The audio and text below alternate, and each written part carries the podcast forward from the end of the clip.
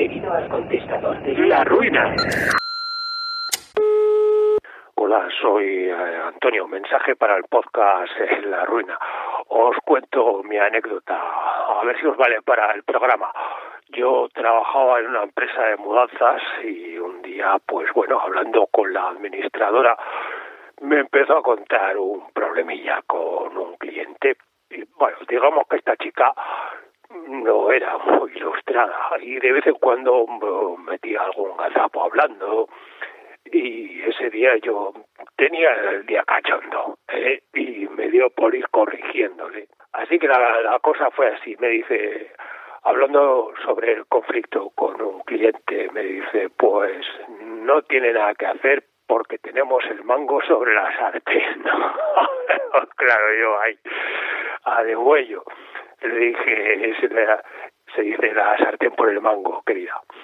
Y bueno, teníamos confianza y se lo tomó bien y nos reímos un rato. Sigue, sigue hablando, que todo termina aquí, sigue hablando y me suelta, porque el que calla ruega. Y yo, no, no, no, no, no, no quería, no, es el que calla otorga. ya ya le noté que se había picado un poquito, pero bueno, siguió con su discurso y al rato me suelta, a caballo regalado no le mires el sentado. Yo ya no, no podía más. Le dije, al jinete no lo mira nadie. Marisol, para comprar un caballo nadie mira al jinete, ¿sabes? Se dice, a caballo regalado no le mires el dentado. Yo ya ahí veía que su mirada empezaba a expresar cierto rubor. Pero bueno, pues seguimos como si nada. Y la ruina de la anécdota es que ya cuando terminamos de hablar, se, se despide dándome golpecitos en la mano diciendo con retintín, y, a mí no me corrija los acertijos. Joder, no podía yo ya dije, venga, hasta mañana, Marisol. Mensaje para la ruina. A ver si os vale esto para llevarme al show. Fui con mi mujer unos días a Estocolmo a un hotelazo, la verdad. Estábamos celebrando nuestro 20 aniversario de boda y una mañana al despertar tranquilamente, medio dormido aún, tal cual estaba en gallumbos, abrí la ventana y me asomé al balcón en plan, Hola Estocolmo, aquí está mi pedazo de cuerpo. Y para mi sorpresa, debajo del hotel había como unas 100 chicas que al salir al balcón empezaron a gritar histéricas de alegría. ¡Ah! A aplaudirme, a decirme cosas. Yo me vine arriba, empecé a saludar y a sonreírles todo feliz. Me lanzaban besitos, yo también. Y la ruina es que me di cuenta de que justo encima de mí, en el balcón de arriba, estaba Justin Bieber saludando, que realmente a quien hacían caso las chicas. No he pasado más vergüenza en toda mi vida. ¡Qué humillación! Así que yo y mis gallumbos cerramos la ventana del balcón y me metí en la cama otra vez recreándome en la vergüenza que había pasado. Hola, soy Cándido. Mensaje para la ruina. A ver si me lleváis a un show en vivo. Os cuento mi ruina. Yo trabajaba en un restaurante. Pues pongamos que el restaurante se llamaba La Cucharaca por ejemplo. Y la dueña contrató el diseño de la web para el restaurante. Y un día pues, pues le pregunté, oye, ¿qué, qué, dirección tiene la, la, web? Y me responde, cucharaca.com. Y yo, claro, yo le dije, ah, vale, pues www.lacucharaca.com. Y dice, no, no, no, no. Dice, cucharaca.com. Me, no me han dicho nada de W ni nada. Digo, yo, yo ya tampoco es que supiera mucho, pero le dije, bueno, pero sí, pero será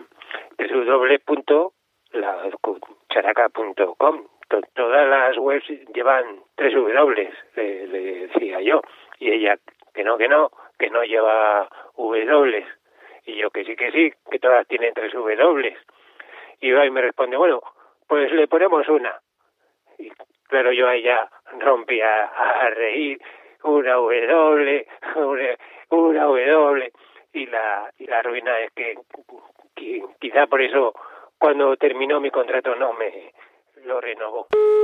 Mensaje para la ruina. Os cuento la mía.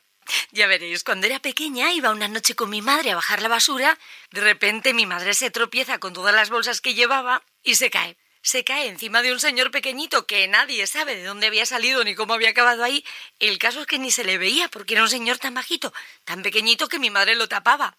Yo ahí que veo a mi madre en el suelo, miro para arriba, mi hermana en la ventana boquiabierta. Pues justo ahí, no te lo pierdas, que aparece mi padre. Y se queda así asustado y le dice a mi madre, ¿pero qué haces? Y mi madre se recompone, así se levanta y dice, oye, que no es lo que parece, ¿eh, Julio?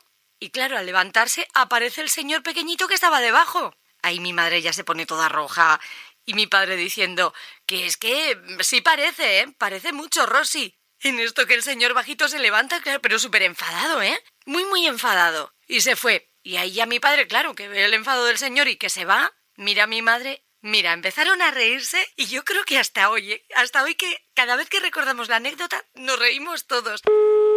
Pero ¿cómo puede haber tanto gallego en el mundo? Y los juntáis todos en vuestro podcast. ¿Pero qué tipo de público tenéis? Un maquinista poeta que practica el onanismo en una parada de tren. Pero bueno, una chica que se enrolla con su primo y se le desencaja la mandíbula. Otro que si tiene un sugar daddy que le regala un perro y le pone los cuernos. La otra que se baña en bolas en la playa y la ola se lleva toda la ropa, van los alemanes ahí. Pero, pero, pero hombre... Un poco de decoro, no seáis guarros. Que no tenéis filtro. Si te ha gustado este podcast, Suscríbete y dale al like. también puedes seguirnos en redes sociales. Twitter, TikTok e Instagram. Arroba el contestador de, terminado en D.